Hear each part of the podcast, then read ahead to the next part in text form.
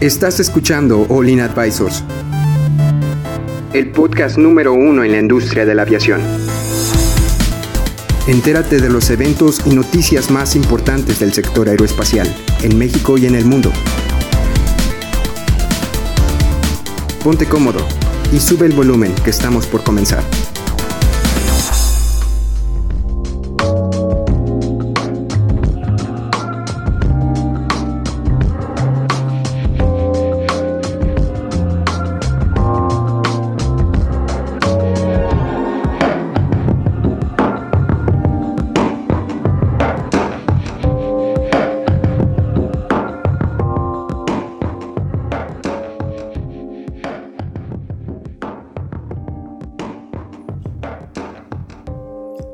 ¿Cómo están? Bienvenidos al podcast de aviación Olin Aviation Advisors. El día de hoy vamos a hablar de cómo la norma 107 está afec- afectando a México y cómo va a entrar en vigor en, en este año todavía, ¿no? Este, entonces, el, el equipo de, de Olin nos acompaña. ¿Cómo estás, Edson?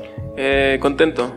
Qué excelente, no feliz, contento. No, contento ahora. Excelente. ¿Cómo estás tú, Jaylee? Excelentemente bien. Muy, Muy contenta bien, de eh. estar con ustedes. ¿Listos para empezar también? ¿Cómo estás tú, Héctor? Muy bien, muchas gracias. Muy bien. Listo. ¿Y, y tú, Cristian? Súper bien. Bueno, ya habiendo presentado todo el equipo, este, no sé si se hayan enterado, pero últimamente se ha desarrollado, ha habido un boom en la industria de los drones. Ha habido, este, ha crecido los cuadricópteros, los eh, drones no tripulados, los UAVs.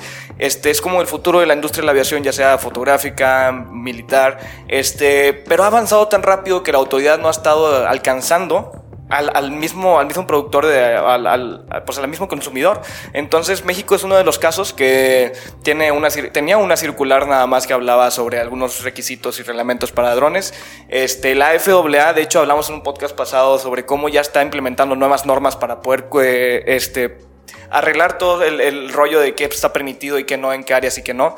Pero México ya está implementando la norma, la norma 107, que es básicamente la muy parecida a, a la norma que tenía la FAA sobre drones, pero este, no sé si alguien antes de empezar tenga alguna duda. Desde... ¿Cuándo, ¿Cuándo entra en vigor esta norma? El 13 de enero del 2020. ok. Entonces ya estamos a, a nada A de que nada, entre nada, en nada. vigor. A ¿Qué- nada de que- pero ¿de qué habla la, la norma? Bueno, habla de, de cosas muy básicas. Este, si le- el- la- en, en medidas resumidas te, te, te dice qué tipo de aeronaves puedes operar, a qué distancias, qué tipo de qué pesos caben, qué categoría. Ya dependiendo de- del dron que tengas, si tal vez eres un diseñador de, drones UAVs, que es, es diferente la, la descripción de drones UAVs y RPAS. ¿Cuál es la diferencia? Mira, el, el RPAS, el ER- o como se dice aquí en México, LERPAS, este, raspas. es, es el Remote Pilot eh, Aircraft. Y ese nada más porque son muchos. Este, este ¿Y en tipo español? de... ¿Eh? ¿Y en español?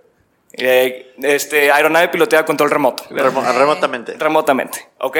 Este, este tipo de aeronaves nada más las puedes volar visualmente, no tienen ningún sistema de piloto automático, las tienes que estar... eh, Monitoreando, pues. O sea, tú tienes que estar moviendo el, el dron así a, a tu, a tu disposición. Generalmente los de hobbies... Sí, que era lo que tienen- te iba a decir. Por ejemplo, eh, este, esta norma también habla de, de los RPAS. Sí, es- Entonces, bueno. por ejemplo, nosotros aquí en la universidad tenemos dos equipos de aeromodelismo y esos aviones también tendrían que, te- que cumplir con estas características. Bueno, es diferente porque la- o sea, el, concurso pues es, es un concurso, entonces este... Sí, no, pero igual están... Están, bueno, están- sí, pe- pero es, es, es una norma muy general, o sea, son, si, eh, si, si el dron pesa menos de 30 kilos, tienes que tener tales características, si pesa más, y, y no, no Bueno. entra, no entra una categoría tan específica Claro, todavía. pero por ejemplo, esta Bueno, parte Adrián, de pero prosigue con tu explicación. con Ay, explicación. Perdón, ahorita, ahorita le continúo, Sí, sí, Héctor, no, mantén la idea. El, bueno, teniendo ya definido qué es el, el, el- el- los RPAS, ¿cómo es un dron y cuál el dron, es el- el, el dron en sí, la definición de... El, si se me olvidó el libro, se los, si realmente os interesa, se los comento. Pero Eh, resumido, Es no el libro de diseño de, de, de UAVs. Pero bueno, el dron nada más ya tiene un poco más de inteligencia. Puede ser un cuadcóptero o puede ser una aeronave de ala fija. Nada más tiene, tienes la posibilidad de poder eh, tener un piloto automático y poderle poner una misión antes este, de despegar y pues, recibir la misma información este, cuando aterriza. O sea, no tiene un puedes... poco más de autonomía y Ándale. más largo alcance, ¿no? Puedes ver este, tienes, puedes tener una cámara, puedes tener este, un tipo de transmisor en vivo, eso ya cuenta como un dron.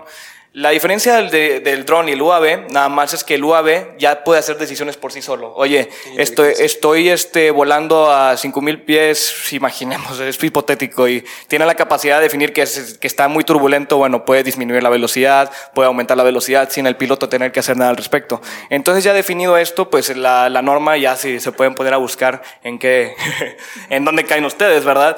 Pero básicamente es un pequeño paso para la industria que vamos a ir agarrando poco a poco. De hecho, dicen que puede, que puede que este tipo de normas hagan que sea muy burócrata el proceso. No sé qué ustedes qué opinen. Este, De hecho, para agregar, la norma dice que deben de tener ya un manual de operaciones cada dron, todos los drones.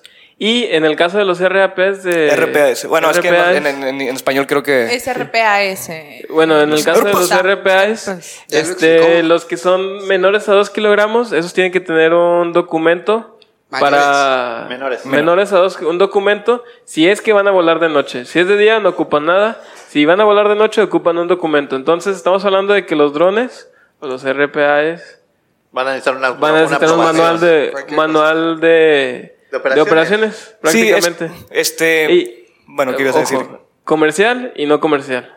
O sea que si te quieres divertir con tu dron y lo quieres volar de noche, Tienes pues te cuentas esta- y pesa más de dos kilos, tienes que Tienes cubrir que con la normativa. norma. Hay muchos huecos que, que, que esta norma no ha cubierto, como el cómo vas a poder, este, cómo vas a poder identificar. Imagínate que ves un dron volando y, este, y dices, oye, está volando de noche, necesito ver si tiene el su manual de operaciones y, oye, y el dron se va y no lo encuentras. O sea, hay muchas cosas que todavía no se han visto y cómo podemos interceptar. De hecho, perdón, te voy a interrumpir. La FAA ya está tratando de investigar qué tipo de, de transmisores. De hecho, los drones este, en Estados Unidos, que van, van a ver que es el futuro, van a tener un pequeño sistema ADSB, que es nada más pueden o sea, no es una DSB en sí, pero tienen que estar monitoreados siempre por medio de ¿El de Wi-Fi. DJI? Sí, ándale. Es, es que no es una DSB, pero, o sea, puede ser DJI y Sí, puede ser de cualquier otra. Nada más es como un tema de vigilancia y saber dónde están ubicados, o sea, quién está volando, dónde está y probablemente hasta quién es el dueño. Ah, Para esto, ¿han leído en la norma si necesitas tener matrícula? Eh, sí, para los que son más. para, para cierto tipo. más pesados, creo, ¿no? creo- tengo, tengo entendido. Fíjate que no, matrícula. Tienes que tener este una identificación, pero creo que. Pero sí hay que sacar una licencia o algo así. ¿no? Ah, la licencia ya es aparte. La licencia la tienes que sacar el piloto y dependiendo del tamaño de tu aeronave, pues ya cabe si es un RPA, es un dron o un UAV. Bueno, este, es- Y- eso es lo que dice la FAA. Y luego para sacar esta licencia también tienes que hacer un examen. O Ah, Fíjate que no, el de la, el de la FAA nada más te pone, bueno, sí te- es un examen muy Imagínate, sencillo. que ahí va tu examen de vuelo y Sí. estás... No, pero en FAA No, sí tienes que sí sacar tiene. licencia. Sí tienes- Sí. de Qué hecho, divertido. este, si te vas a la página de FAA, de FAA, creo que pues este, el certificado cuesta como 30 dólares y tienes que, tienes que pasar un examen de que no estés loco. Y lo, lo O haces sea, en puedo- internet, lo haces en internet. O sea, O sea, el- puedes decir, tengo licencia de dron.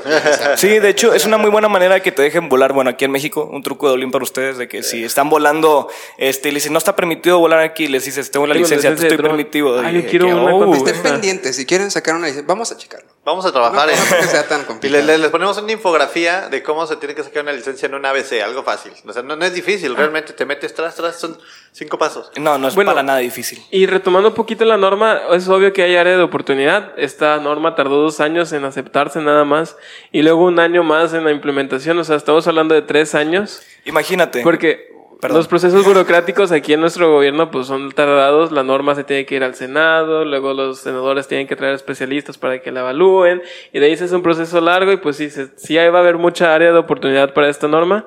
Lo bueno aquí es que pues ya se implementó algo. Ya empezó. Ya empezó, ya hay algo. Ahora, Ya no es una circular, ya es una norma. yo quiero plantear una pregunta. ¿En México tenemos expertos en drones?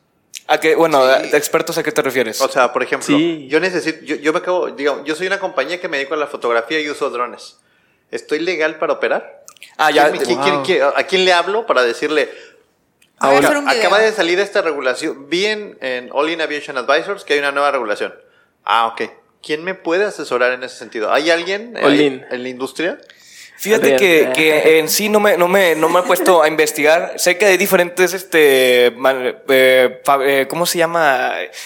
Empresas que, fábricas de drones, o sea, aquí. De hecho, eh, Chavo que se hizo creo que es de aquí, ¿no? De Sí, el de, el de robo- eh, 3D Robotics. 3D Del este, Tex, ¿no? eh, no sé dónde sea, Creo pero que sí que tiene su planta, creo que en Tijuana. Un saludo. Este, Si quieres, pero, patrocínanos. pero muy Eh, te vamos a probablemente. buscar, te vamos a buscar, Chuy. No es tan mala idea. Este, muy probablemente ya va, es- él ya tiene a un equipo tratando de, de resolver que todo esté bajo regla. Entonces, si no estás bajo regla, eh, va a ser una muy buena, este, ¿cómo se llama? Ah, se me van las ¿Área de palabras. oportunidad? Me emociono, sí. ¿Un área de no, va a ser una muy buena No, multa. pero toda esta parte de certificación y de hacer todo legal, creo que sí. Yo, yo no he visto nada, ¿eh? Por lo menos aquí en México no he O visto sea un que sí, que, alguien, o que alguien se anuncie así de que no te, te certificamos nosotros, vuela tu dron legalmente. Porque les voy a poner rápido un caso de estudio.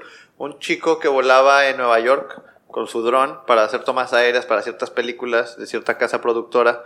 Eh, Él hacía tomas aéreas en toda la ciudad de Nueva York. Entonces, de algún modo, alguien eh, lo, lo denuncian ante la FAA y la FAA le mete una multa de 4 millones de dólares Ouch. Oh. por vuelos no tripulados es sin que, permiso. Es, que en ciudades no está Ouch. permitido volar este. eh, 4 drones. millones de dólares. Entonces, la negoció a 250 mil dólares, Ah, como quiera, Ah, bueno. ni vendiendo el dron. Qué gran negociación. Pero, eh, Se de hecho. cancelan las películas, ¿eh?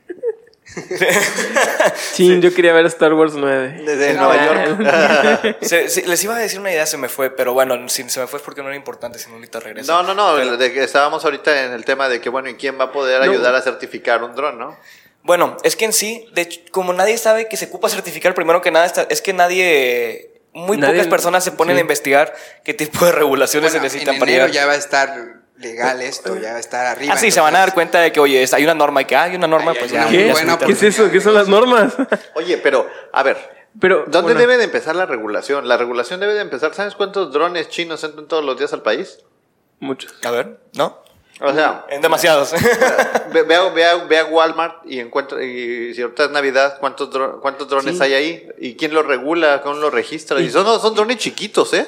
Y luego yo me estoy imaginando pobres niños que van a estar jugando con el dron y, ah, ya son las 8, creo que ya tengo que dejar de volar mi dron porque no tengo el documento. es que es necesario porque si no, no, haber- no habría Sí, control. sí o es sea, necesario, pero imagínate, pobre niño, no va a poder ¿cómo volar su dron después de las 8. O sea, imagínate, si vamos a decir, en, en tu colonia son mil habitantes y vamos a ponerle 100 de esas personas, 10%, este, tienen drones y los 100 al mismo tiempo deciden volar sus drones, pues no puedes detener a las 100 personas al mismo tiempo, ¿sabes? Tiene que ver de alguna Sí se, manera. sí se puede. Bueno, ya una vez, este, ahorita hay drones que por medio, eh, lo, lo hablamos en un podcast pasado, uff, como hace, fue, fue por Meses, julio. meses. Sí, y de donde yo me metí porque a fondo, ahorita se está tratando de investigar las nuevas normas que va a salir de la, de la, la FAA, porque ahorita estoy muy seguro que se parece esta norma a la que tenía FAA, pero FAA ya está investigando nuevas maneras y áreas de oportunidad para corregirla. Sí, es el FAR 107 Pero- el que regula todo el tema. Exacto, entonces este ahorita lo, un, una- un ejemplo de qué se puede hacer al respecto es que si tus drones tienen cuentan con GPS que ya eh, creo que ya cuenta como un dron, este hay áreas designadas por su eh, en el GPS que dice si detecta que está dentro de esa área de ahí no puedes despegar. O si detecta que se está acercando a esa área ahí no puedes pasar. Sí, pero esos Y- son los drones bueno, chidos, o sea, esos son los No, drones no, de... eh, bueno, es pero que un hay- dron chino... Sí, Es que ya es la un empresa- RPAS y un Sí. RPAS ya depende del, del peso, de, de Ya. pues, cuánto puede volar. Y es que ya, ya son muchas categorías. Que la empresa metiendo. china te lo venda también. O sea, que venga en la cajita del dron. Sí. Que haga un convenio con el gobierno de México, ya. ahí está. Sí, y que dice, este dron está Certificado por la- y cumple con la norma tal. Boom. Pero, ahí como está, quiera. Ahí está, chinos, Olin Aviation Advisors. Y Como quieran, los que, mejor, ¿eh? los que deben de empezar pues son los del gobierno. Aquí en Nuevo León tenemos uno que estrellaron, creo. Pero ellos tienen que empezar a dar el ejemplo, ¿verdad? De, ¿De qué dron hablan? El de El Bronco. del Bronco. ¿Broncodrón? ¿El broncodrón? Eh, Sí, aquí en... Es un 9. Es un 9, Sí, pero como es- quieran es un necesita certificarse. Sí, y es incluso Entonces- necesita matrícula. Así es, entonces tiene. que ellos empiecen dando el ejemplo y ya que los demás sigan Bueno, con lo mismo. acercándonos un poco más a la conclusión, este, ¿qué tipo, ustedes que realmente creen que es un proceso burocrático? Porque ahorita es muy fácil comprar un dron y volarlo, pero en realidad eso, eso disfrútenlo mientras puedan, porque en un futuro es este, la- va a llegar la, la policía, bueno, aquí en el norte, las fuerzas civiles y te va a decir, oye, no puedes hacer eso y dame tu dron. ¿Un dron policía? ¿Se están pensando en un ¿Sabes dron policía? qué, qué- qué me imaginé? Una película así como Rápido y Furioso, de que llega la policía y tú con Y tu todos con dron. sus drones. así. Yo, yo- Ah, yo sí me imagino drones policías con rayos láser para, para, derribar tu dron. otros. Sí, Mm. Bueno, ¿tú qué opinas, Cristian? ¿Va a ser un proceso burocrático o es, es necesario o nos van a quitar la libertad a todos? Dos cosas. Primero, es necesario. Es necesario tener un proceso de regulación para los drones, sí, porque son un peligro. No quiero que le caiga un dron encima a mi mamá. Dos, O que le tiren cohetes como en el video. o el, el video que tira cohetes. Dos, eh, eh, la infraestructura de la, de, la, de la Autoridad Aeronáutica en México se tiene que robustecer para poder hacerlo. Si no, va a ser un proceso burocrático y es como ir al seguro. Exacto. Bueno. Nadie quiere ir al seguro. Y eso va, va a impedir que la gente compre drones. Pero bueno, ese ya es un tema aparte. ¿Tú, cómo, tú qué opinas, Héctor? ¿Necesario Yo- o no necesario? No, está bien, o sea, es, es, es igual. Ahorita estamos empezando, es un muy buen punto de inicio.